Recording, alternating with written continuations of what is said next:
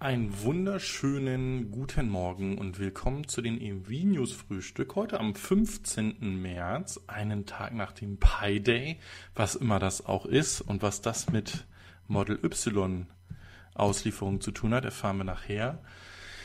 BMW streicht den iX3 aus dem Bestellmenü in den USA komplett und will seine Verbrenner halbieren. All das gibt es gleich und noch viel mehr hier bei den EV News. Jetzt geht es aber erstmal hier rüber zu euch zu ähm, den Begrüßungen. Der äh, Alex Müller war heute der Erste, der sich geäußert hat. Der äh, grüßt alle von euch. Dann der Selven Calera, Fraber, Soul Electric Fan, Nine Eagle One, Raimund Stapelfeld, Werner Schmidt, Alfred A., Heiner Petra, Ralf Maschula, ähm, der Karl Cyber ist auch mit am Start. Wer mag's? Moin Moin, Thomas Havlik, ähm, Andy P., Jürgen Kusup, Soundless Driving, Peace in die Richtung, Günther Maschler, Peter Ausl, aus L, Peter aus L, aus L, aus L,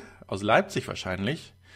Ja, der sieht wahrscheinlich gerade da in der Gegend ein paar ID3s rumstehen, wenn man den Aufnahmen da Glauben schenken kann, die da aufgetaucht sind. D-Mark 2002, jetzt habe ich einen Leica 666 wahrscheinlich vergessen, dafür Entschuldigung. Helmut ist mit am Start. Ähm, Sasa Bing, Testbild, Hilmar Schmitz, Richard Frank, Untertan, Frank L., Martin Ernst, Peter Detlef K., Sound, Soundtrack Track ist, wie komme ich da? Okay, egal. Der Wolfgang Tramm sagt Aloha mal, hallo my friend.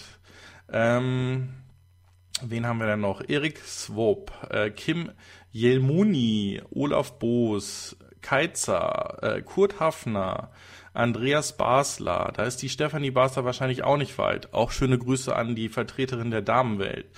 Ähm, und das war's erstmal hier. 64 Zuschauer in, äh, da kommt da noch rein, der Stefan Futana und der Jürgen Hofmann, denen sagen wir auch noch Hallo und dann soll es schon losgehen. 76 sind schon live dabei. Ich habe gerade, als das äh, hier hätte losgehen sollen, um Punkt äh, 10.30 Uhr nochmal auf Twitter und Facebook ein, ähm, wie nennt man das denn? Ein, ein klein bisschen Werbung äh, angerührt, dass es jetzt live ist und später in der Konserve verfügbar ist. Und äh, ah, die, die, die Stefanie macht sich noch schick für uns. Schaut mal an, das ist doch vorbildlich.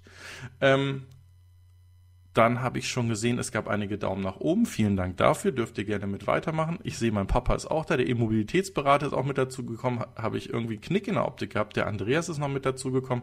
Pascal Jannis ist mit dazu gekommen. Also irgendwie hing hier gerade der Chat ein bisschen. Moment, jetzt scrollen wir nochmal ganz runter. Der ist jetzt aktuell. Okay. Gut.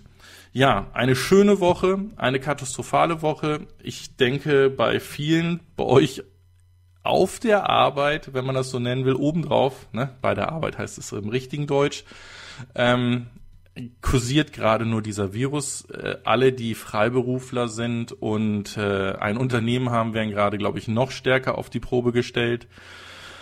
Ähm, ich denke, was uns das zeigt, ist, äh, dass wir unser Miteinander stärken müssen und äh, füreinander da sein müssen, dass wir auch hier vielleicht einfach mal den Damen und Herren, die dieses Land nach dem Krieg aufgebaut haben, unter die Arme greifen sollten. Ich finde diese Social-Media-Aktion, ähm, den anderen zu helfen, superklasse. Hut ab dafür. Und äh, nichtsdestotrotz sollten wir das Thema Elektromobilität dennoch bringen. Ich denke, das äh, ist A, äh, erstmal unser größtes Interesse hier, auch langfristig etwas für den nachhaltigen Fortbestand der Menschheit zu tun, auch wenn man das in Frage stellt, ob man das allein mit Elektromobilität hinkriegt. Aber für mich, wie gesagt, war das der Hebel, auch so ein bisschen nachhaltiger zu agieren und zu leben und zu handeln. Und ich denke, dass ganz viele von euch das ähnlich sehen. Ähm, ja, was ist diese Woche bei BMW passiert? Also ähm, ist eigentlich ein interessanter Ansatz und ich hole mal ein bisschen weiter aus, weil es da ähm, weitere Berichte diese Woche ähm, zugab, dass hier ähm, ja, die, die ich ein bisschen differenzieren möchte. Also erstmal fangen wir mit BMW an. BMW hat entschieden diese Woche, und hat seinen Händler in den USA mitgeteilt, dass es dort den iX3 nicht geben wird. Ähm, und das ist eine relativ interessante Entscheidung, die sie da ähm, auch publik und öffentlich gemacht haben, denn sie sagen, dass in den USA die Fahrzeuge immer größer und länger oder weiter äh, fahren müssen. Und das Fahrzeug ist, wie wir es ja damals, als es in Genf vorgestellt worden ist, mit seiner 74 Kilowattstunden Batterie, eher nicht so State of the Art oder was man erwarten würde, was so ein Fahrzeug braucht. Dann hieß es, dass das Fahrzeug erst einmal für den chinesischen Markt angedacht ist und auch in China gebaut werden soll. Und alle, die so ein bisschen mh, mm, einen gesunden Menschenverstand haben, haben gesagt, also erstmal der Akku zu klein. Und dann auch noch ein SUV ist vielleicht nicht ganz das, was wir als Ersatz oder als Replacement für den doch recht erfolgreichen i3 brauchen. So, und genau das ist auch die Aussage, die jetzt BMW oder das Management von BMW seinen Händler in den USA mitteilt, dass das 2021er Modell, da ist das halt immer ein Modelljahr weiter, also das wäre das Fahrzeug für dieses Jahr vorgesehen gewesen ähm, und geht dann als Modelljahr 2021, dass das eben nicht kommt, weil es nicht den Marktanforderungen oder den äh, Bedürfnissen der Amerikaner entsprechen würde, ähm, und es wahrscheinlich ein Ladenhüter wäre, weil die Reichweite aufgrund der kleinen Batterie und der Bauweise des Fahrzeuges nicht ausreichen wird. Interessant hingegen finde ich daher dann aber wieder die Aussage, dass das Fahrzeug in der unveränderten Form dennoch in China und auch für den europäischen Markt ähm, gebracht werden soll. Und ähm, das ist so ein Punkt, wo ich einerseits mit konform gehen, ich sage auch gleich warum, und andererseits ein, Problem habe, beziehungsweise glaube, dass sie da in eine, eine Sackgasse äh, laufen und da vielleicht eine, ja, einen, einen Gedächtnisfehler machen. es ist natürlich klasse, wenn ich aus einem Tesla Model S, was einen 100 Kilowattstunden Akku drin hat, drei äh, Elektrofahrzeuge machen könnte mit jeweils 33 Kilowattstunden ähm, Akku. Und wenn ich dann diese Fahrzeuge sogar dort einsetze, wo sie ähm, ihre Stärken haben, nämlich im urbanen städtischen Raum und da zum Beispiel so etwas wie die Drillinge oder die Trillinge, die wie wir sie letzte Woche genannt, genannt haben, ähm, im Chat bei herauskommen oder einen Honda E dabei rauskommen. Und dann finde ich es schwierig, also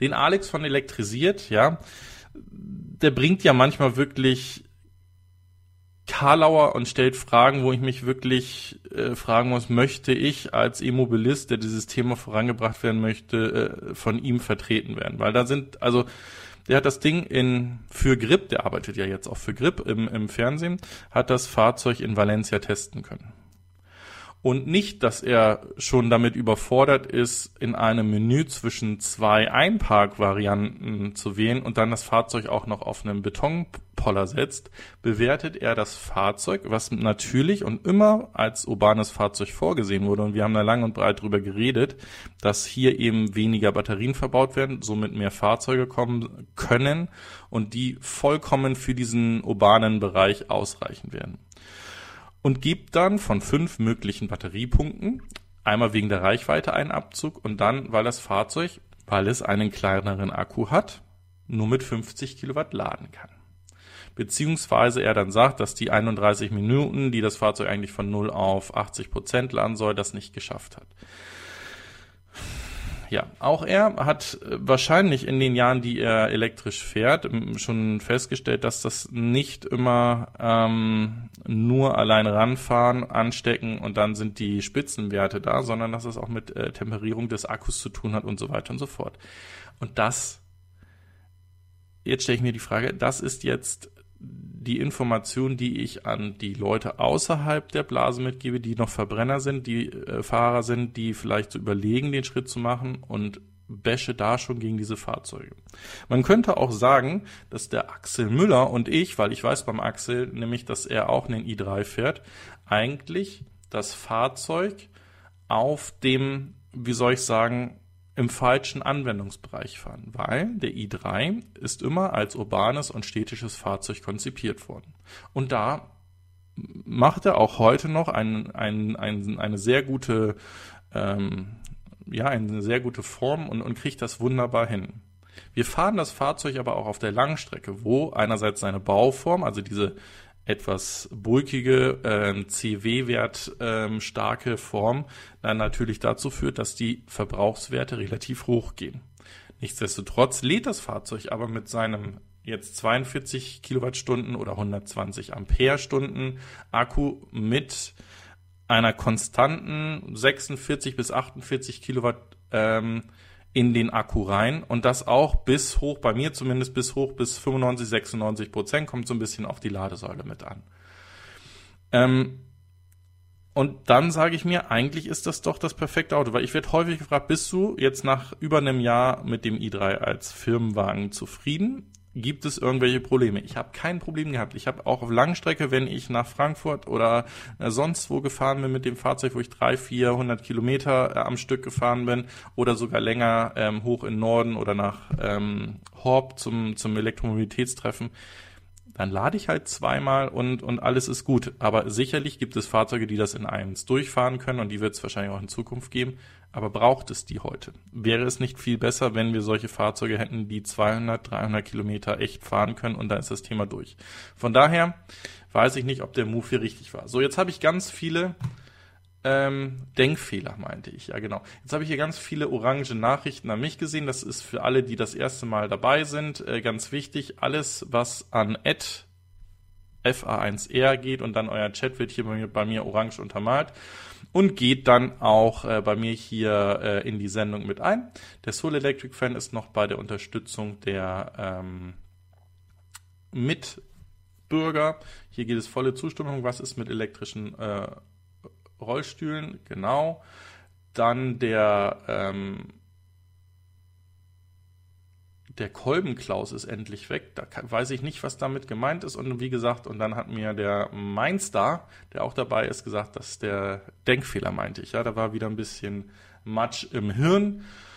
So, aber und jetzt sehen wir, also ne, Denkfehler greife ich nochmal auf. Jetzt, jetzt sage ich, vielleicht ist dieser Denkfehler, den BMW da gemacht hat, gar nicht so falsch, weil wenn Sie dann wirklich mit in Ihren i4 die Werte, die Sie da ähm, angeben und die Reichweite, die Sie anstreben, wirklich hinkriegen, dann sind Sie auf dem richtigen Weg und dann kann ich auch die nächste Meldung ähm, verstehen. Da gehe ich eben kurz drauf ein. Ich habe den Ralf Maschula gesehen, da gehe ich, äh, den, dem, da bedanke ich mich gleich. Und zwar wird BMW seine, ähm, wie soll ich das sagen, Produktion und seine Palette von Verbrennerfahrzeugen auf 50 Prozent oder um 50 Prozent reduzieren. Wir kommen gleich dazu, warum das so ist ich bedanke mich jetzt erstmal bei dem Ralf Maschuller für die Unterstützung. Vielen, vielen Dank. Hilft mir sehr und äh, vor allen Dingen auch den äh, Projekten von äh, Aqua. Und jetzt ist hier wieder das Thema, ähm, ja, sie wollen die Hälfte der Fahrzeuge eliminieren und schieben das so ein bisschen mit auf das Thema Elektromobilität um diesen Umschwung, weil sie dafür viel Geld in die Hand nehmen müssen und somit mh, mm, eher auf margenträchtigere Fahrzeuge setzen müssen, ähm, um weiterhin überleben zu können. Das bedeutet im Umkehrschluss, dass es wahrscheinlich weniger Kleinfahrzeuge geben wird, weil da eben die Margen nicht so groß sind und wir wahrscheinlich mehr Großfahrzeuge wie SUVs ähm, sehen werden, wo es in erster Linie erstmal Plug-in-Hybride geben wird. Ähm, das ist etwas, was ich, wie gesagt, da bei der BMW Group im Moment ein bisschen ähm, schwierig erachte. Ähm, ich habe, wie gesagt, meinen i3 sehr, sehr gern. Ich finde wirklich weniges, was ich daran auszusetzen habe. Und ich würde sagen, hätte man darauf aufgesetzt und hätte man das auch geschickter äh, vermarktet, könnte man sagen, das Fahrzeug ist eigentlich genau das, was wir wollen. Wir wollen ein nachhaltiges Fahrzeug, wo ich mir Gedanken über die ähm, Baustoffe mache, also die verbauten Rohstoffe da drin. Und ich eben nicht ein Fahrzeug baue, was ähm, einen Akku hat, den ich vielleicht nur zwei Prozent im Jahr nutze. Ansonsten ist das Ding einfach nur riesengroß und überdimensioniert. So. Klaus Fröhlich von BMW ist weg. What the heck? Habe ich nicht gesehen. Ähm, Hm, ja. Ähm, wer äh, mein Star? Natürlich habe ich gestern den Michi und auch den Daniel bei ihrem E-Gumball-Rennen mir angeguckt und war ähm, sehr verwundert, weil das ist nämlich jetzt, danke dafür, das hätte ich fast vergessen, das habe ich mir noch gestern äh, Abend beim Duschen äh, überlegt, dass das eigentlich auch noch hervorragend da reinpasst. Und zwar, ähm, wie kriege ich das jetzt hin, dass trotzdem Fahrzeuge mit beschränkter Batteriekapazität oder halt mit einem hohen CW-Wert sei es, weil sie auf einem Baugruppe wie ein anderer Verbrenner gebaut worden sind, sei es, äh, dass man sagt, ähm, SUVs schlucken sowieso immer zu viel ähm, und äh, da ist der äh, CW-Wert viel zu schlecht und so weiter und so fort, war das gestrige, die gestrige Verbrauchsvergleichsfahrt der beiden, Michael Schmidt und äh, Daniel von der Blauzahn, sehr interessant, weil der Daniel nämlich den e, äh, den e-tron 50, also den A, schwächer motorisierten, auf 190 Kilometer beschränkten und kleineren Akku ähm, e-tron äh, gefahren ist gegen den äh, doch vermeintlich kaputten Kona, der nie leer geht. Ähm, und hat mit dem e-tron gewonnen. Und ähm, ich habe einige, einige Zeit im Chat verbracht, immer mal wieder drin gewesen. Ich bin, glaube ich, äh, relativ zum Start da gewesen, als es Richtung Leipzig ging. Ich bin dann gewesen, als sie oben bei Braunschweig rumgefahren sind und zum Ende hin gegen 17.30 war ich auch mit dabei. Und ähm, ich kann Daniel nur zur Entscheidung gratulieren. A, so lange dieses Fahrzeug gemietet zu haben, um wirklich mal zu gucken, wie muss ich mich auf das Fahrzeug einstellen, wie muss ich den vielleicht fahren und reicht er als Familienfahrzeug? Und ähm, so wie er es auch gestern im Chat oder beziehungsweise in Kommentaren gesprochen hat, wird das sein neues Familienfahrzeug und ähm, hat ich meine, irgendeiner hatte es von euch gestoppt, 16 Minuten 31 weniger gebraucht als der äh, Michael Schmidt mit dem Kona dann. Und von daher, da sieht man auch, da geht das, der kleine Akku, selbst mit einem schnellen Fahren und einem schnellen Nachladen ist eigentlich genauso schnell unterwegs gewesen wie ein, ein Fahrzeug, was eigentlich im Verhältnis zur Baugruppe und zur Größe einen großen Akku hat. Und da denke ich, sind wir vielleicht einer, einem Denkfehler auch wieder auf, wenn wir sagen, wir wollen halt den nächsten Tesla äh, Model S sogar mit einer 200 Kilowattstunden Batterie haben, wo wir dann nicht nur drei, sondern sogar sechs Fahrzeuge, vielleicht sogar mehr draus machen könnten. So. Jetzt geht es weiter. Wir hatten es angesprochen, dass Volvo hier in Brüssel beziehungsweise in Belgien ähm, zusammen mit Cuttle und LG ja einen ähm, langen Liefervertrag gemacht hat und ihre Batterien in ähm, ihre Batterien, äh, wie nennt man das? Fabrik ist es nicht, sondern wo sie es assembled werden, also wo sie die äh, Batterien für den XC40 zusammenbauen, in Belgien jetzt äh, losgeht. Ähm, auch der XC40 ist wie der e-tron halt äh, geboren auf einer Verbrennerplattform oder man könnte es sagen, auf einer hybriden Plattform, die jetzt nicht auf dieses Mild-Hybrid hinbezieht, sondern wo ich halt einen Ansatz nehme, ein Fahrzeug zu entwickeln und dann verschiedenste Antriebsformen dort zu bauen.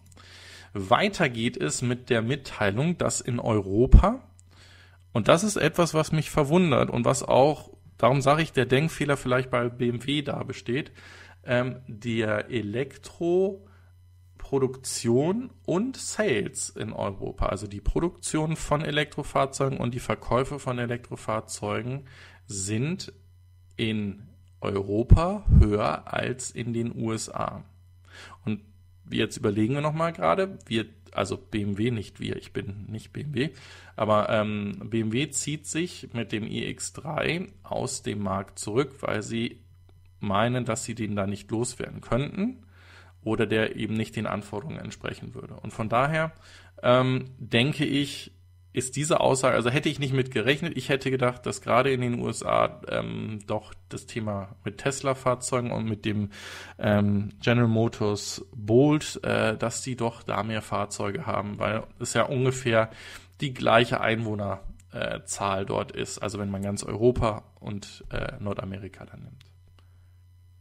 So, ich habe dem Axel Müller aus der Seele gesprochen. Ähm, alle schreien nach größeren Akkus, die zu 80% nur ungenützt äh, spazieren fahren. Äh, daher mehr E-Autos mit kleineren, mittelgroßen Akkus bringen uns äh, voran. BMW i3 Top, ja.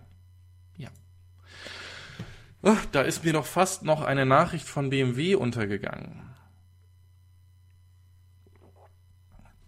Und zwar ist Ende diesen Monats, äh, Ende nächsten Monats Schluss für den i8. Ähm, der i8 ist ja so gesehen eigentlich der, ja, einer der, der zwei Gründe für den i3 gewesen, warum der i3 überhaupt gebaut wurde. Äh, wir haben es häufig angesprochen, dass das auch eine, eine Studie oder eine Machbarkeitsstudie in dem Sinne war, wie man Leichtbauweisen, wie man Carbon und neue Verbundstoffe einsetzt im äh, Automobilbereich. Ähm, dieses Know-how sollte einerseits in die Siebener Flotte mitfließen und diese zwei ähm, Supersportler, Sportwagen, wie man sie auch nennen möchte, der i8 und der i8 Spider, ähm, sollten dann dementsprechend daraus auch geboren werden. Mm, wie wir alle wahrscheinlich immer sagen, leider das falsche Konzept, weil es ja hier eigentlich nur ein äh, Plug-in-Sportfahrzeug äh, geworden ist und nicht ein voll elektrisches Fahrzeug geworden ist.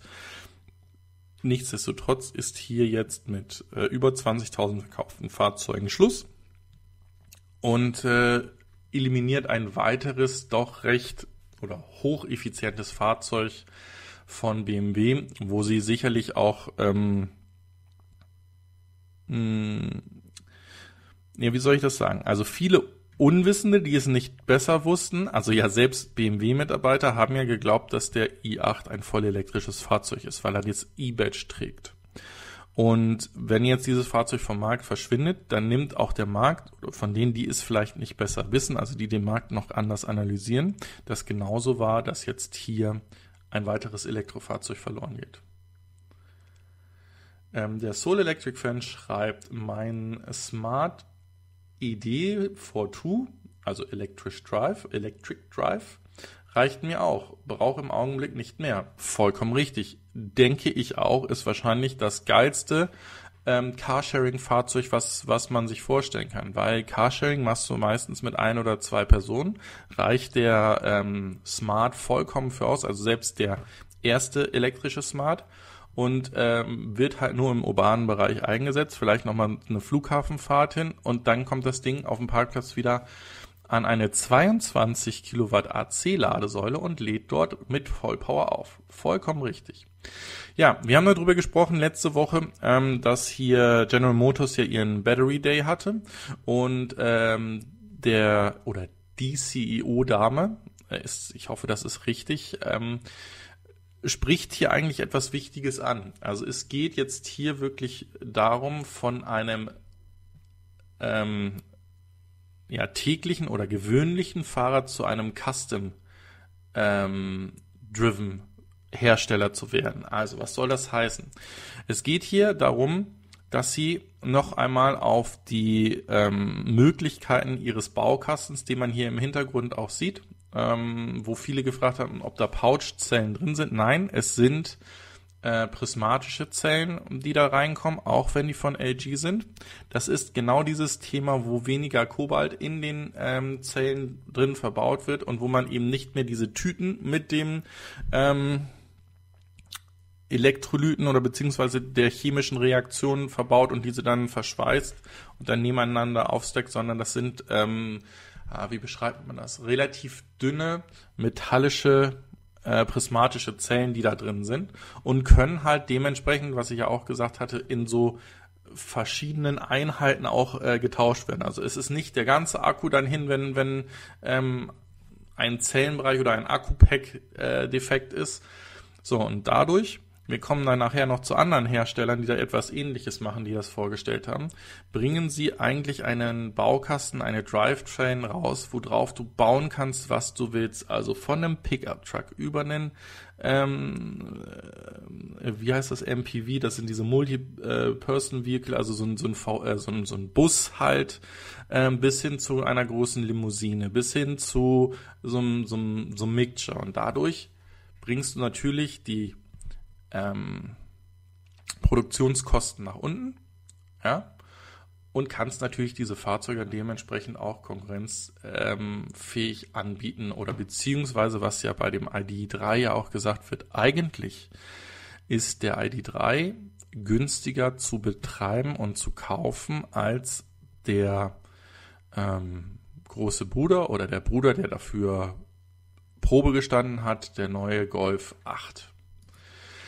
So, hier schon mal die Ankündigung, ähm, gleich ist es dann soweit. Also Tesla macht sich bereit, die ersten Model Y auszuliefern. Sie sind ausgeliefert, die ersten, und es ist jetzt auch so, dass Konfigurationen, die vorher ähm, angefragt worden sind, zu überdenken oder die rauszunehmen, weil es sonst länger dauern wird, sind hier jetzt auch mit konfigurierbar.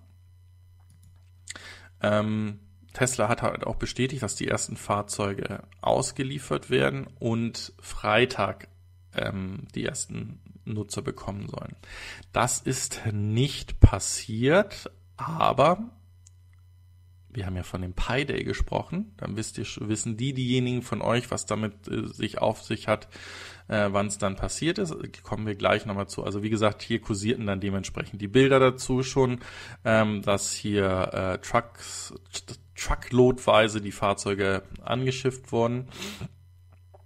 Ähm, aber vorher gab es hier den Akimoto, ähm, ein, ähm, wie nennt man das, Fast Response Fahrzeug, voll elektrisch, ähm, was hier vorgestellt worden ist und im Einsatz bei der, äh, bei dem Fire Department in Oregon ist.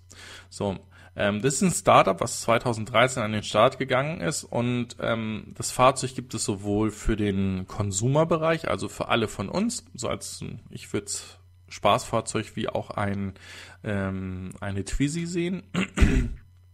Und es ist jetzt halt so, dass es auch ausgerüstet wird für ähm, ja als First Responder Fahrzeug. Jetzt könnt ihr natürlich sagen, toll, jetzt fahren da zwei Feuerwehrleute äh, hin und ähm, was sollen sie dann vor Ort machen? Die können ja nichts löschen oder sonst was. Weil dieses Fahrzeug ja wirklich relativ klein ist und auch der Ladeplatz dann dementsprechend klein ist. Ähm, da habe ich mich dran erinnert, dass in äh, Sittensen, einem, einem kleinen Städtchen, Dörfchen äh, nähe meiner ähm, Heimatstadt, da gibt es ein Unternehmen, das nennt sich eFax 3000 und die bauen Löschsysteme, die teilweise auf äh, Motorräder raufpassen. Ähm, da ist es nämlich so, dass die mit einem äh, Drucksystem arbeiten. Hier seht ihr zum Beispiel so ein, so ein Motorrad. Hm, leider ist die Webseite wirklich alles andere als äh, clever, aber ähm, diese Fahrzeuge oder auch hier dieses ATV, die können halt dementsprechend ähm, auf kleinstem Raum auch so als First Responder Fahrzeuge eingesetzt werden. So, und jetzt seht ihr, dass hier so zum Beispiel die Meyer äh, Werft in Papenburg setzt sowas ein, NATO in Brüssel, der Flughafen in Bremen, die Polizei in Mexiko. Ähm, selbst AIDA Cruises setzt diese Löschsysteme ein, weil ich damit halt wirklich auf kleinstem Raum ähm, ein äh, Feuerschutz oder ein Response machen kann. Und wenn diese Systeme hier, diese, diese cleveren Löschsysteme, dann auf solche Kleinstfahrzeuge gebracht werden, ist gerade in den Bereichen, wo, wo du heute teilweise darum bittest, dass eine Rettungsgasse aufgemacht wird, eine Möglichkeit mit diesen Fahrzeugen an diesen, ja, Staus oder an diesen Blockaden relativ äh, schnell vorbeizukommen und gegebenenfalls sogar ähm, auf äh, solchen schmalen Dingen wie einem äh, Fahrrad- oder Fußweg ähm, dann sich vorbeizuschlängeln. Also absolut äh, interessantes Thema.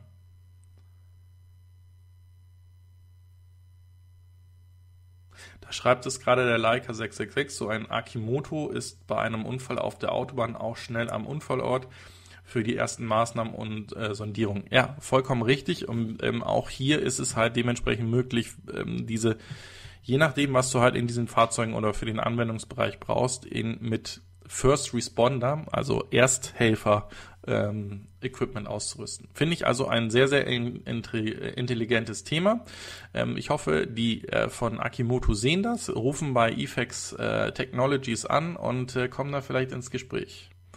Äh, ich bin nicht an irgendwelchen ähm, Affiliate-Zahlungen interessiert. Ich hoffe einfach nur, dass so etwas wirklich eingesetzt wird und wenn es dann wirklich mal nötig ist, dass das dann schon das neue Normal ist. Ja, als hätten wir drauf gewartet, oder? Es gibt jetzt erstmal einen Stück Kaffee für alle von euch. Ich glaube, das war auch Tesla klar, als sie die Model 3s ohne ähm, den Fully äh, oder Full Safe Driving Computer ausgerüstet haben in China und äh, die Fahrzeuge ausgeliefert haben, dass das so ein bisschen äh, nach hinten losgehen wird und dass jetzt hier ein ja, Lawsuit gegen Tesla losgeht und natürlich auch äh, genau das, was ich gesagt habe, extrem viel Goodwill oder beziehungsweise äh, jeder hinterfragt das denn jetzt, ob ich dann auch wirklich das, was ich angekreuzt hat in meinem Fahrzeug auch bei der Auslieferung bekomme oder ob ich erst im Nachhinein ähm, über Updates oder vielleicht sogar beim nächsten Werkstattbesuch erst die richtige Hardware dann dementsprechend verbaut bekomme. Schwierig, war aber klar. So, hier jetzt der zweite Anbieter, der diese Woche seine Bauform oder seine Plattformen erklärt hat. Und ähm, sie haben einen starken Fokus bei Bollinger auf Commercial-Fahrzeuge gelegt, weil ja, wie gesagt, das, das Fahrzeug schon sehr, ähm, ja, in sehr widrigen Lagen ähm, auch Zugang haben soll und das mehr wirklich als ein, ein Truck oder vielleicht sogar als ein ähm, Lieferfahrzeug dann elektrifiziert werden kann. Problem an der Sache, was ich sehe, ist, dass äh, wir hier von einem Startpreis von 125.000 Dollar sprechen.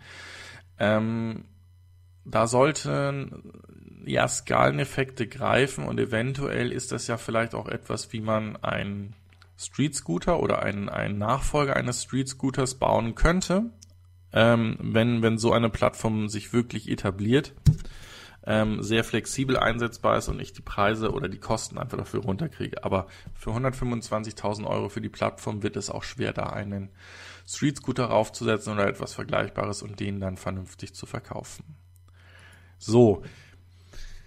Ja, also irgendwie habe ich letzte Woche geschlafen oder den, den Artikel von dem Fiat 500e, äh, der da gekommen ist, ähm, vernachlässigt. Wollte ich doch extra drüber sprechen und hatte den auch ähm, hier mit in den, in den Bildern mit drinne äh, oder sogar als, als ähm, Hintergrund drinne.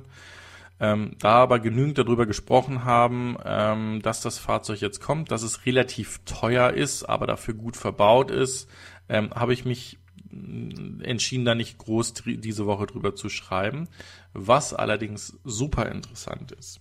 Und das greift eigentlich auch in die, dieses Thema, was wir in den ersten Mitteilungen hatten.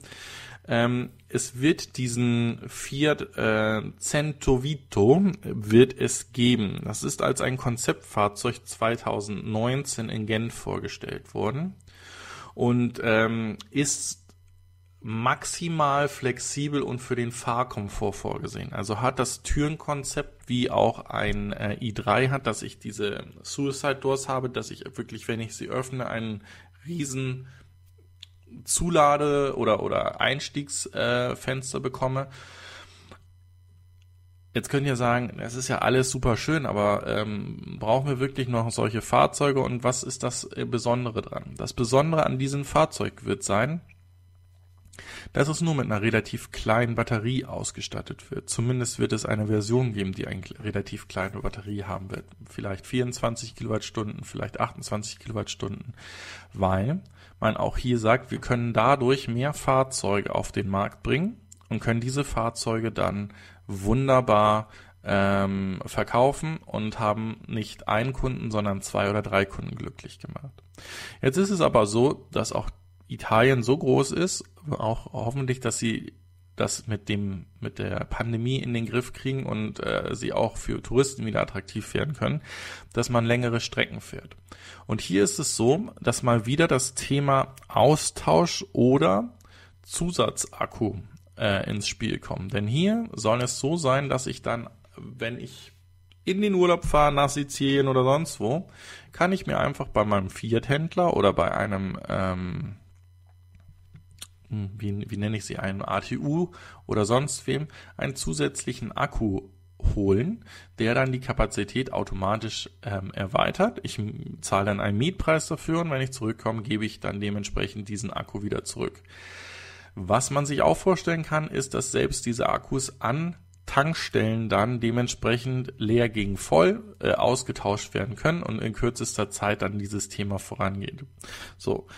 Dieses Konzept ist, wie gesagt, nicht neu. Man sprach immer davon, dass man ähm, den kompletten Akku tauscht und dass da so eine so ein bisschen so eine Reserviertheit des Käufers ist, weil er ja einen Großteil oder beziehungsweise der Hauptkostenfaktor seines Elektrofahrzeugs ist einfach der Antriebsakku. Und da möchte man nicht darauf setzen oder man weiß halt nicht, wie ist derjenige, dessen Akku ich jetzt bekomme, im Austausch mit dem Akku umgegangen. Ähm, fanden viele nicht so gut. So, dieses Konzept sagt aber, ihr könnt nach wie vor Einfluss auf euren Hauptakku haben.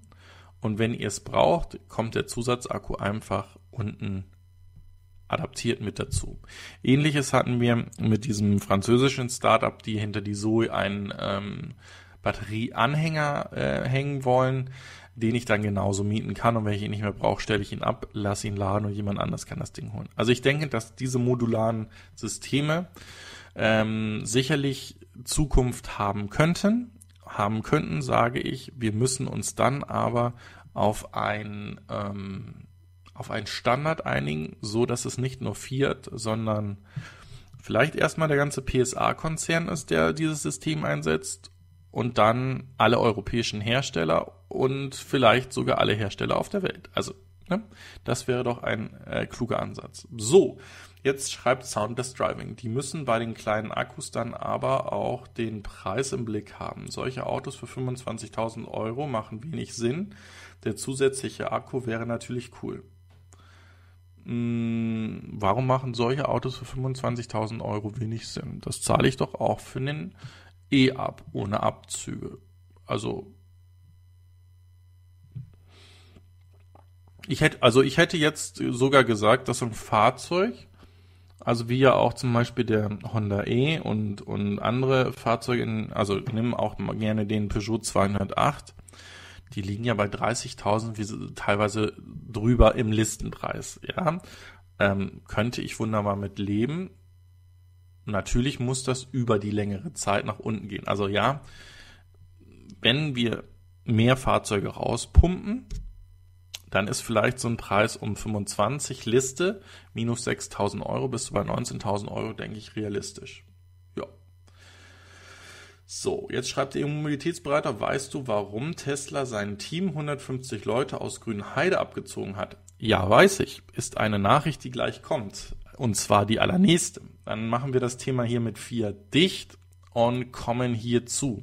Also, ähm, ihr habt es diese Woche, meine ich, war das am Dienstag, Mittwoch, je nachdem, wann ihr wach gewesen seid, dass der US-Präsident Donald Trump ähm, Europa für unfähig erklärt hat. Mm, wir gehen noch ein paar Wochen zurück. Also Trump hat eigentlich gesagt, es ist ja nur eine, eine Grippe, hat sogar noch das Wochenende vorher ähm, einige Vertreter aus Brasilien begrüßt, wo ein ähm, nachgewiesener ähm, Corona-Fall bei war und hat dann, wie gesagt, ähm, so ein bisschen den schwarzen Peter nach Europa geschoben, hat gesagt, es darf jetzt niemand mehr für die nächsten 30 Tage aus Europa in den USA einreisen.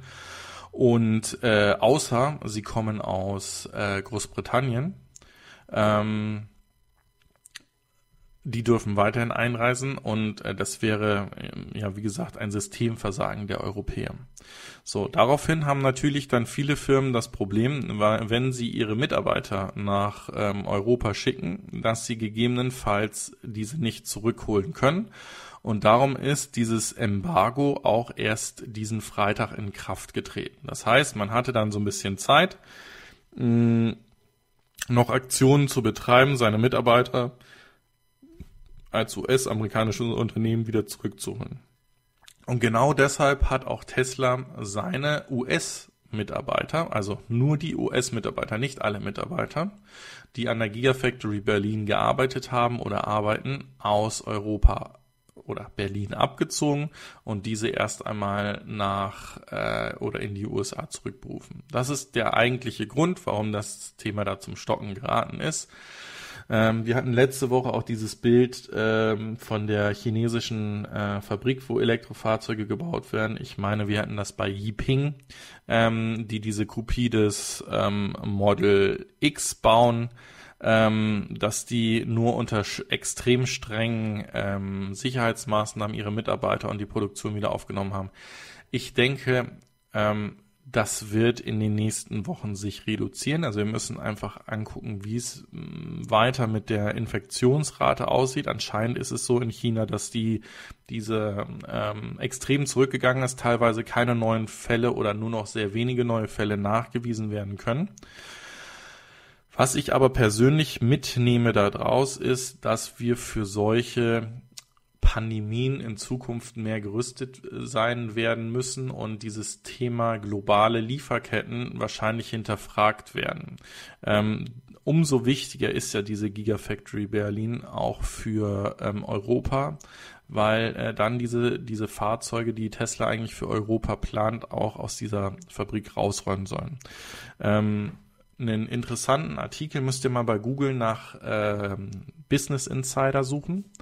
Ähm, Business Insider hat diese Woche nämlich einen ähm, genau auf diesem Grund einen Vergleich oder eine Idee der Strategie von VW gebracht, wie sie in den nächsten Jahren zu Tesla aufholen und dann über lange Sicht vielleicht auch überholen wollen, was die Anzahl an verkauften Elektrofahrzeugen ist und so weiter und so fort.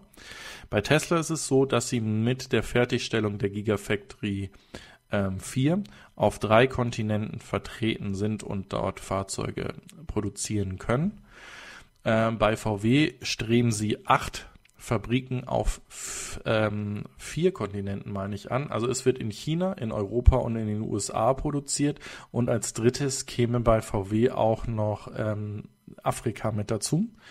Ähm, ich also ich suche das Ding nochmal raus, ähm, äh, den Beitrag und hänge ihn nachher so, äh, lasst es 14 Uhr werden, in die, ähm, in die Beschreibung, in die Shownotes mit rein. Äh, wie gesagt, schaut euch das mal an vom Business äh, Insight, ist echt gut. Also ist kein Bashing, ist auch kein Bevorzugen des einen oder des anderen, sondern ähm, es zeigt einfach äh, so ein bisschen die Idee, die Aufholstrategie, die VW da auch betrifft, an.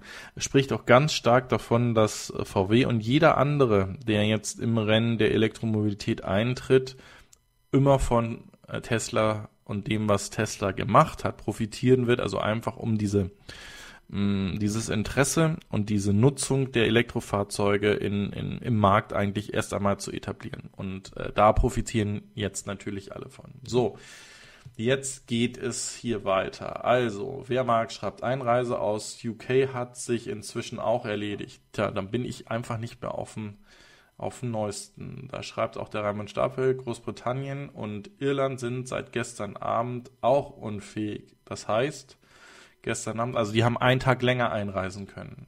Ähm, dann schreibt der Soul Electric Fan, das Schlimmste kommt bei uns aber noch. Ja, also wer gucken will, was bei uns passiert, wenn wir es nicht in den Griff kriegen, der guckt nach Italien. Äh, ich denke, Italien, oder nicht ich, sondern das Robert Koch Institut und die Virologen gehen davon aus, dass das, was gerade in Italien passiert, bei uns in den nächsten zwei bis drei Wochen äh, passieren könnte, wenn wir diese Infektionsketten oder diese Infektions ähm,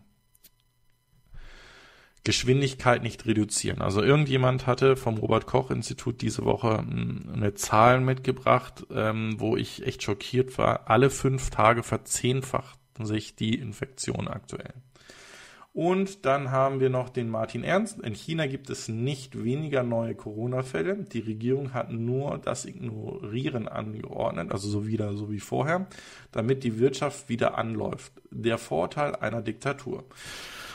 Ja, äh, unsere Diktatorin ähm, hat ja sehr lange geschwiegen. Ähm, fand ich auch ein bisschen schwierig. Der Diktator in den USA, äh, der demokratisch gewählte, äh, hat wie gesagt ähm, den anderen Weg genommen und wahrscheinlich ist mit dieser Aussage von mir damit auch die Monetarisierung dieses Videos ad acta gelegt. Aber ähm, er kommt hierher, weil ich kein Blatt vor den Mund nehme und meine Gedanken ähm, zu diesen Themen ausbreite, ist es nicht, dass ich irgendwie eine Hysterie schüren will, sondern ähm, ich denke, Kommunikation und Information ist das Allerwichtigste, um solche Themen in den Griff zu kriegen und nicht zu handeln beziehungsweise abzuwarten und auch die Schulen so lange aufrechtzuhalten oder ähm, solche Kann-Lösungen zu machen, sind einfach Dinge, wo ich sage, das wird niemals von äh, Früchten tragen. Also ganz schwierig. Der Otto Leier schreibt, dass bei Ihnen gerade das Militär aktiviert oder die Miliz aktiviert wird. Das heißt, er ist wahrscheinlich in Österreich. Okay. Ja, fantastisch. Ja, äh, neue EV-News von neuen Fahrzeugen und Beförderungsmitteln gibt es hier im, im Sinne von E-Plane, dem Volt IO. Ähm, die sind so weit, dass sie schon ähm, ihr Safran Electric Motors testen. Und zwar geht es hier um ein ähm, ja, elektrisches ähm, Flugzeug in so einer Cessna-Klasse. Ähm, da haben wir ja viele Hersteller, die ähm, sich dort bemühen, Fluggeräte auf den Markt zu bringen. Also Siemens hat ja auch so einen Teil, da gab es leider ja die Thematik, dass da einige tödliche Unfälle auch bei waren. Ähm, nichtsdestotrotz wird hier weiter geforscht. Und hier ist ein ganz interessanter Ansatz. Hier kann ich gar nicht so viele Batterien in das Fluggerät reinpacken, weil dann das Fluggerät nicht mehr wirklich abheben kann. Also muss so ein Fluggerät ultraleicht gebaut werden und ähm, man muss so einen Trade-off von den ähm, Antriebsmotoren und äh, dem Akkusystem dann bringen. Ich denke, das ist ein sehr, sehr interessantes Thema, ähm, was uns zukünftig voranbringen wird. Und da kommt jetzt auch der Professor Dr. Schuh ins Rennen, denn neben Volocopter und Lilium ähm, kommt nun das nächste deutsche Startup-Unternehmen um die Ecke, was ähm, hier im Bereich der ähm, ja, wie soll ich das sagen, zukünftigen Fortbewegung oder dieser unbemannten, vielleicht, also ja, unbemannten äh, Fluggeräte helfen möchte. Was ich hier sehr, sehr, sehr, sehr, sehr, sehr, sehr, sehr, sehr interessant finde, ist der Ansatz, jetzt muss ich gucken, ob hier die Karte auch irgendwo ist, wo sie diesen Vergleich machen. Genau, so, jetzt seht ihr hier diesen Vergleich. Und zwar geht es darum, dass sie ja damit eigentlich unsere Flughäfen in Frage stellen und so ein ultraleicht Flugzeug oder beziehungsweise diese ähm, Lufttaxis ja so konzipiert sein sollen, dass ich überall starten kann, in Anführungsstrichen, also überall dort, wo so ein ähm, Fluggerät landen und starten kann. Es könnte zum Beispiel auch ein Sportflughafen sein oder bei einem äh, Senkrechtstarter könnte das wahrscheinlich auch jeder ähm, ja, Supermarktparkplatz entsprechend sein, wenn dieser dann frei ist. Und hier ist dann einfach mal diese, diese Möglichkeit gezogen worden, wenn ich von Aachen nach Magdeburg wollen würde und ich diesen ESAT, den ähm, Igo hier entwickeln möchte oder entwickelt, wenn ich den dann nutzen würde, dann würde ich in Aachen um 8 Uhr morgens starten und wäre um 10 Uhr 23 in Magdeburg. So, äh, im Vergleich dazu nutze ich jetzt äh, das, äh, den herkömmlichen ähm, kommerziellen Flieger von einer äh, ja, Fluggesellschaft. Ich hätte jetzt fast einen Namen gesagt, aber da wollen wir ja keine Schleichwerbung machen. Also fahre ich erstmal von Aachen zu meinem nächsten Flughafen. Das kann in diesem Fall Köln oder auch Düsseldorf sein. Fliege dann nach Berlin. In Berlin muss ich dann mich um weitere Fortbewegungen wie Taxi, Mietwagen, gegebenenfalls sogar Zuganbindung äh, nutzen und wäre dann zweieinhalb Stunden später erst am Ort.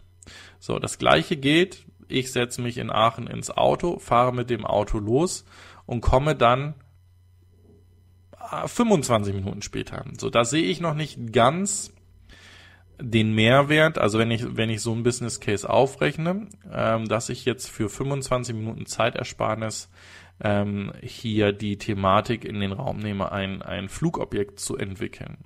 Ähm, anders sieht es natürlich aus, wenn die Straßen dicht sind und dieses Fahrzeug nicht fahren kann und dieses Fahrzeug vielleicht sogar ein Verbrenner ist, also bräuchte ich E-Mobilität. Also, Entschuldigung.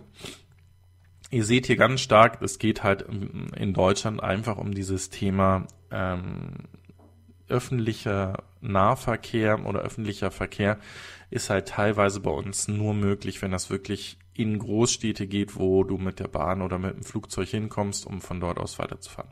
So, und als, als letzte Variante haben sie hier einfach mal die Bahn genommen. Und das finde ich ist das gravierendste Beispiel, dass ich fast dreieinhalb Stunden später mit der Bahn da bin. Das heißt jetzt nicht, dass die Bahn zu langsam ist, sondern einfach, dass das Bahnnetz wahrscheinlich nicht vernünftig ausgebaut ist.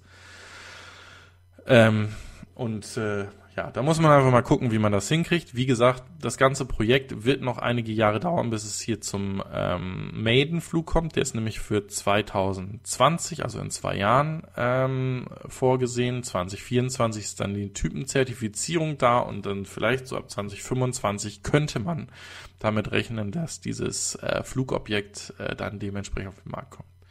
Wie gesagt, seid vorsichtig mit diesen Megatrends, die ausgerufen werden. Schmeißt bloß nicht euer Geld in Wasserstoffaktien oder in irgendwelche ähm, Flugunternehmen, die euch versprechen, hier die Welt zu äh, revolutionieren. Ich denke, das wird noch viele, viele Jahre dauern, ähm, dass A, solche ähm, Firmen wirklich ein Produkt haben, was konkurrenzfähig ist. Also das ist sicherlich das Erste und dann, dass diese Firmen überhaupt die Genehmigung kriegen, das zu machen, was sie da eigentlich voll haben. Also ich denke, das wird noch einige Zeit dauern und ähm, ja, ich wäre damit vorsichtig. So, weiter geht es mit Ford. Ähm, das hat mich gewundert. Und zwar, also mich hat nicht gewundert, dass Ford hier mit seinem Mustern E ähm, im extrem ähm, Wettertest ist. Also sie sind hier bei Minusgraden unterwegs und gucken, wie sich das Fahrzeug verhält. Was mich gewundert hat, ist, dass der Mustern Mach-E bereits das Anhängsel Mark II bekommen hat. Also das ist dann, was da jetzt getestet wird, schon die zweite Variante. Das heißt, dass da wahrscheinlich die ähm, bereits geänderten äh, Funktionen an dem Fahrzeug so groß sind, dass man hier ein Version 2 oder Mark II schon anhängen musste oder angehängt hat. So, hier haben wir es. Hier sind die ähm, mehr detaillierten Bilder jetzt von dem ähm, Model Y aufgetaucht. Ähm, das sieht nach dem Model Y auch aus, was der Ben Sullins von äh, Teslanomics ähm, in einem Video getestet oder sich angeguckt hat. Und äh, da habt ihr dann auch dann äh, die Bestätigung, dass die Fahrzeuge jetzt ähm, ausgeliefert wurden oder ausgeliefert werden. Wir kommen aber, wie gesagt, gleich äh, noch zu der offiziellen Mitteilung, die dann gekommen ist.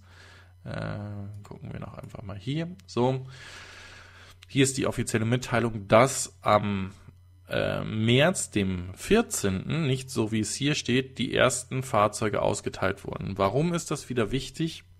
Also, in der Datumssprache ähm, des Angelsächsischen wäre das 314 und 314 ist vor wenigen Jahren zum äh, Pi Day oder der ähm, 14. März zum Pi Day in den USA ähm, ernannt worden und äh, 3,14 sind die ersten äh, Ziffern von ähm, der Pi-Formel und ähm, das war natürlich wieder ein wunderbares Feature oder wunderbarer ähm, Use Case für Tesla.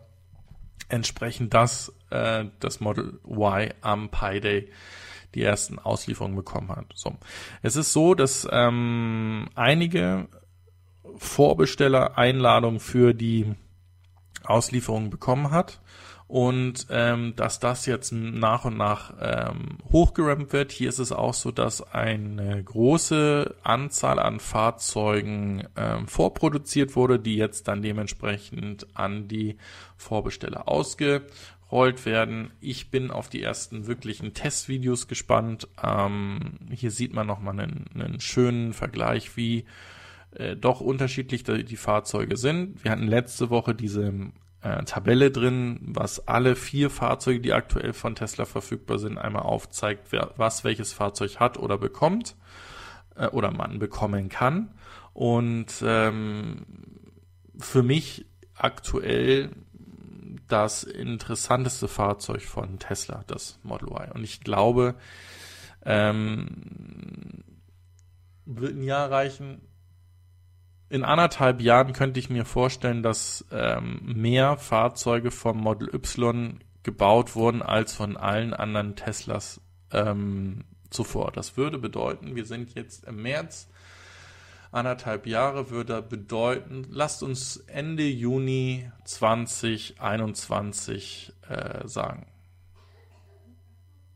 Nee, das wäre 22, richtig? Ende Juni 2022. Ja, so, weiter geht's hier nochmal mit Model Y, dann können wir das da auch nochmal, hallo, äh, so, hier rüberschieben.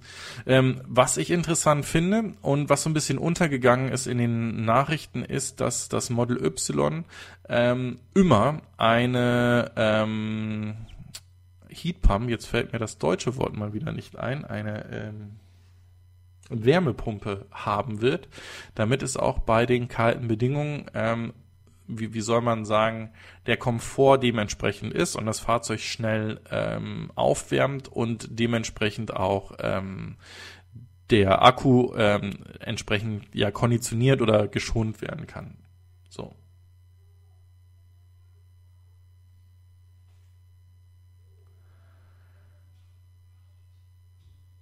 Aha, okay. Ich denke, wir haben einen Troll in, im Chat, ähm, den dürft ihr einfach mal gewissentlich äh, vergessen.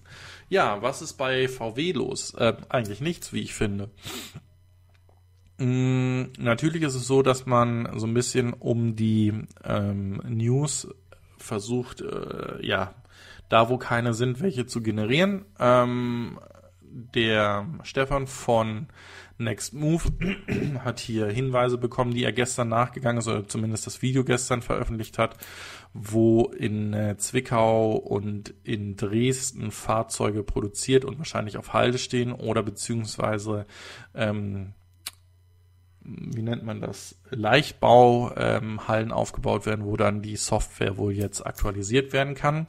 Ähm, VW hat ja immer gesagt, sie sind in ihrem Zeitplan immer noch drin oder sie können ihren Zeitplan halten und können äh, Ende Juni oder Mitte des Jahres, steht hier ja, ähm, die Fahrzeuge ausliefern. Was jetzt hier echt interessant ist, ist, dass sie die 30.000 produzierten Fahrzeuge, wo auch immer die heute stehen, auf einmal auf den Markt schmeißen werden. Also es wird dann wahrscheinlich wirklich riesengroße Übergabe-Events geben. Es wird wahrscheinlich hier auch große Stückzahlen an Fahrzeugen zu den Händlern gehen, so dass die wahrscheinlich nichts anderes machen, als diese Fahrzeuge rauspumpen.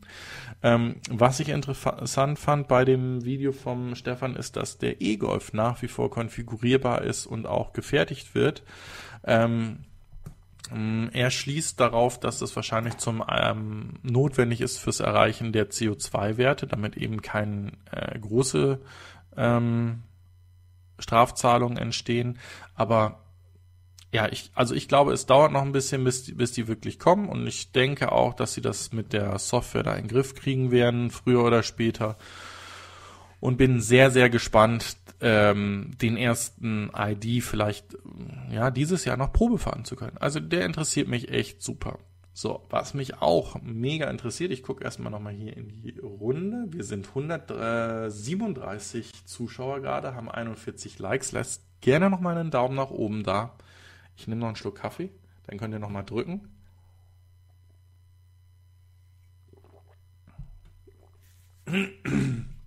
So, ich hatte damit angefangen, was ich ja nach wie vor sehr interessant finde, ist die ähm, Entwicklung der nächsten Zellentechnologie. Und so ist es, dass diese Woche eine Information rauskam, dass Samsung wahrscheinlich ähm, einen Durchbruch bei der Solid-State-Batterie ähm, gemacht hat oder machen wird. Und ähm, hier Batterien herstellen kann, die A bis zu 1000 Ladezyklen aushalten und 800 Kilometer Range äh, bekommen oder hinbekommen und noch ganz wichtig in wirklich kürzester Zeit ähm, geladen werden können. So, das Ganze ist ähm, relativ schwierig. Aktuell gibt es halt noch keinen ja keine industrialisierte oder keine funktionierte industrialisierte ähm, Solid-State-Batterie. Somit ist es ähm, sehr interessant, dass hier Samsung SDI darauf hinweist, dass die ähm, hier einen Durchbruch haben und das sind äh, entsprechend Forscher von Samsung, die ähm, in dem Advanced Institute of Technology bei denen arbeiten, ähm, jetzt eine hm, wie soll ich das sagen, einen Herstellprozess entwickelt haben, wo wirklich eine Nanokomponente die äh, Elektrolyten voneinander trennt, nämlich eine 5 Mikrometer dünne mh, hm, Metallfolie, die da eingezogen wird. Und ähm, das könnte man mit heutigen Produktionsverfahren ähm, auch industrialisieren, so dass dass es damit weitergeht. Jetzt ist es aber wirklich so, dass auch selbst Samsung davon ausgeht, dass sie dafür noch ähm, zwei, drei Jahre brauchen, bis dieses Ding wirklich auf den Markt kommt. Ähm, und ich denke, das sollte auch das, das Level sein, wovon wir ausgehen, was, ähm, ja, wie lange es noch dauern wird, bis wir Solid State erstmal vorgestellt bekommen, dass es funktioniert und dass es noch eine ganze Zeit, vielleicht fünf Jahre, 2025 dauern wird, bis wir die dann auch in Fahrzeugen sehen werden. Aber nichtsdestotrotz, wenn das Ding da ist, dann ist, glaube ich, äh, die Thematik um die Batterie endgültig gelöst und von dort aus ähm, die weiteren Entwicklungsschritte, also dass das optimiert wird nach und nach, wäre halt obergenial. So, jetzt geht es hier Prost Danke mit Corona-Bier. Nein, nicht wirklich leckerer Kaffee haben nicht auch andere schon den Durchbruch verkündet? Ähm, ja, allerdings nicht an die Öffentlichkeit. Also ähm, das ist immer so, ähm, also hier geht es schon relativ ins Detail rein von diesem äh, Research Institute, aber es ist noch niemand da, der die Dinger irgendwie produziert. Also es, klar, es gibt mehrere Unternehmen, es gibt sogar Fahrzeughersteller in der Schweiz, die sagen, dass sie ein Fahrzeug hätten, was mit einer Solid-State-Batterie kommt, aber die Batterie ist noch nicht da. Ähm, die Batterien werden dann auch leichter. Ja, absolut. Also ähm, damit wird das Fahrzeuggewicht extrem reduziert. So, und hier schreibt der M20B25 User, ähm, dass die 900 Wattstunden pro L können diese Zellen gar nicht 50% kleiner sein. Das ist Quatsch. State of the Art ist aktuell 600 bis 700 Wattstunden Schrägstrich L, was das auch immer heißt. So, der Mainstar, ich bin gespannt, was die Gegner bei Solid-State-Batterien bejammern. Ja, wahrscheinlich, das ist äh, interessant. Äh, vielleicht gibt es dann auch keine Gegner mehr. Ähm, oder ich weiß es nicht. Oder die setzen auf sowas wie äh, Öl, was äh, die Ölmultis gerade mit äh, einem Preiskrieg in dem Sinne entscheiden, dass sie die Preise senken. Und äh, wenn dann die Konkurrenz wie Russland äh, in die Knie gezwungen wurde oder die kleineren Länder äh, dieser Welt ähm, darunter gelitten haben, werden die Preise extrem in die Höhe schnellen, weil äh, ja immer weniger Öl nachgefragt wird und da muss der Preis ja dementsprechend in die Höhe getrieben werden. Aber das hinterfragt ja aktuell keiner, weil wir sprechen nur noch über Corona und äh, gucken uns lokale News an und verlieren äh, über global in, ja globale Entscheidungen oder globale Kriege, die da eigentlich angezettelt sind, so ein bisschen den Überblick. Den Überblick sollten wir nicht verlieren, dass Elon Musk das eine Millionste Tesla-Fahrzeug diese Woche ausgeliefert hat. Eine Million Fahrzeuge in eigentlich nur zehn Jahren. So, und jetzt müssen wir das mal relativieren. Wir reden hier davon, dass äh, Tesla wirklich vor zehn Jahren angetreten ist mit einer abgespeckten Version eines ähm, Lotus Elise, wie es sich ja auch dann in, entsprechend in, äh, gezeigt hat, dass das eben nicht ähm, möglich war oder beziehungsweise dass es eben nicht äh, so einfach ging und doch ein Großteil der Teile äh, angepasst werden mussten, bis hin zu heute dem Model 3, was äh, das absolute Erfolgsfahrzeug ist in hoher Stückzahl. Und wie gesagt, ich gehe davon aus persönlich, dass das Model Y ähm, das Model 3 ausverkaufen wird, also dass da eine größere Nachfrage entstehen wird als beim Model 3. Und äh, das soll nicht heißen, dass das Model 3 schlecht ist, sondern ich gehe davon aus, wie gesagt, dass das Model Y auch, so wie es Elon gesagt hat, wahrscheinlich das bessere Model 3 ist oder das Model 3, was sie hätten bringen wollen, sollen, müssen. So, weiter geht es mit Mercedes. Mercedes hat diese Woche, das wäre schön, wenn das vorige Bild da geblieben wäre. Vielen Dank, liebe Daimler-Benz, ähm, ihren E-Vito äh, vorgestellt. Und zwar wird dieses Fahrzeug mit einer 100 Kilowattstunden äh, Batterie ähm, versorgt und soll damit 421 Kilometer nach WLTP weit kommen. Das würde ich gerne sehen, dass das wirklich machbar ist, weil sie geben hier nämlich einen ähm, Durchschnittsverbrauch von 26,2 Kilowattstunden an. Das glaube ich wird etwas schwierig. Nichtsdestotrotz, was ich sehr interessant finde, ist, dass das Fahrzeug ab 1. April verfügbar sein soll und dieses Fahrzeug ab 22.500 Euro verfügbar sein soll. Also das, das ist sicherlich noch teurer als viele äh, Lieferfahrzeuge auf dem Markt. Ähm, das ist auf jeden Fall günstiger als ein ähm, Nissan ENV. Und das ist definitiv eine größere Akku und vor allen Dingen auch eine schnellere Ladegeschwindigkeit. So, und jetzt bleibt zu erwarten, was dann mit dem, mit der elektrischen V-Klasse passiert, die dieses Jahr ja auch noch kommen soll, ob die die gleiche Technik äh, verbaut kriegt, also auch einen 100 Kilowattstunden Akku und auch solche Reichweiten damit geschafft werden sollen. Also nach WLTP 421 Kilometer mit einer V-Klasse würde ich super geil finden. Liter? Liter? Wo schreibt er Liter?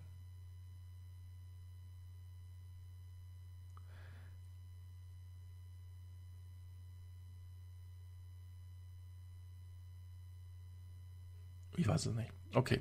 Ja. Ähm, und mit dieser News sind wir auch am Ende der ähm, EV-News diese Woche angekommen. Ich bedanke mich erst einmal fürs Zuschauen und Einschalten, weise euch darauf hin, dass ähm, ihr auf bereits neuen Plattformen auch den Podcast, also genau diese Sendung im Gesprochenen ähm, euch abonnieren könnt. Dann wird das Ding automatisch runtergeladen. Das ist im Apple Podcast, das ist bei Breaker, das ist bei Google Podcast, das ist bei Overcast. Die nutze ich, finde ich übrigens super klasse, weil dann ist immer nur die aktuellste ähm, Version auch wirklich auf dem Gerät und wenn ihr sie ganz durchgehört habt, wird sie gelöscht und die neue, die dann rauskommt, wird dann runtergeladen automatisch, klappt hervorragend. Pocket Casts bei Radio Publics, bei Spotify und ähm, wenn ihr irgendeinen anderen Podcast-Catcher habt, also womit ihr die zieht, könnt ihr auch den RSS-Feed runterladen. Und wer hier Enker nutzt, da wo ich auf der Plattform das hochlade, da könnt ihr dann dementsprechend auch ähm, das dann hören. Also seht ihr, dass das auch vorangeht. Ähm, ich bedanke mich für die Spende nochmal von dem Ralf Matschuller. Ähm, das ist alles nur kann. Ich äh, nage nicht am Hungertod und muss auch nicht äh, mich damit refinanzieren mit äh, diesen Spenden. Natürlich freut mich das und hilft mir weiter. Ähm, da steht ein großes Paket. Ich habe mich in Unkosten gestützt, um ein äh, neues äh, Ring-LED-Licht zu bekommen, damit ich besser ausgeleuchtet werde. Ich glaube, der ähm, Elektromobilitätsberater, der ähm, Manfred, hatte gesagt, dass ich manchmal ein bisschen dunkel bin, je nach Licht, weil heute hier steht hier nur so eine LED. Ähm, Schreibtischlampe, mit der ich das versuche vernünftig auszuleuchten. Das wird also besser. Und ähm, ja, ansonsten wünsche ich euch einen schönen, sonnigen ähm, Restsonntag. Geht mal raus, sammelt diese dieses wunderbare Licht ein. Das äh, erhöht auch die, das Gemüt. Und äh, wir sehen uns nächste Woche wieder und das Ding mit dem Corona-Zeug kriegen wir alle hin. Äh, gemeinsam bin ich mir da sicher, dass das klappen wird. Und ansonsten vielen, vielen Dank fürs Einschalten. Ciao, sagt euer André von Fair.